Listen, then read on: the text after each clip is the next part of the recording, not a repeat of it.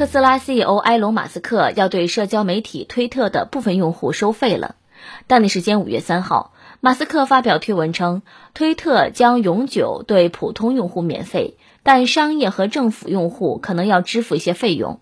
据《纽约邮报》报道，马斯克表示出了他希望推特尽可能包容的决心。他表示，目前推特的影响力有点小众，希望美国有更大比例的人群能够使用推特，参与到推特的讨论之中。嘿，马斯克真的是挺有意思哦。他把房子卖光，然后不给政府纳一分钱的税。他买了推特，却要收政府和商业的使用费。这是响应国家号召向富人征税呢吗？而且这样可以以后每四年找两档薅羊毛啊！吼。马斯克说：“我希望美国更多的人使用推特。”哎呦天那在接下来会不会就是普通用户如果不想看广告，就得开通 VIP 呢？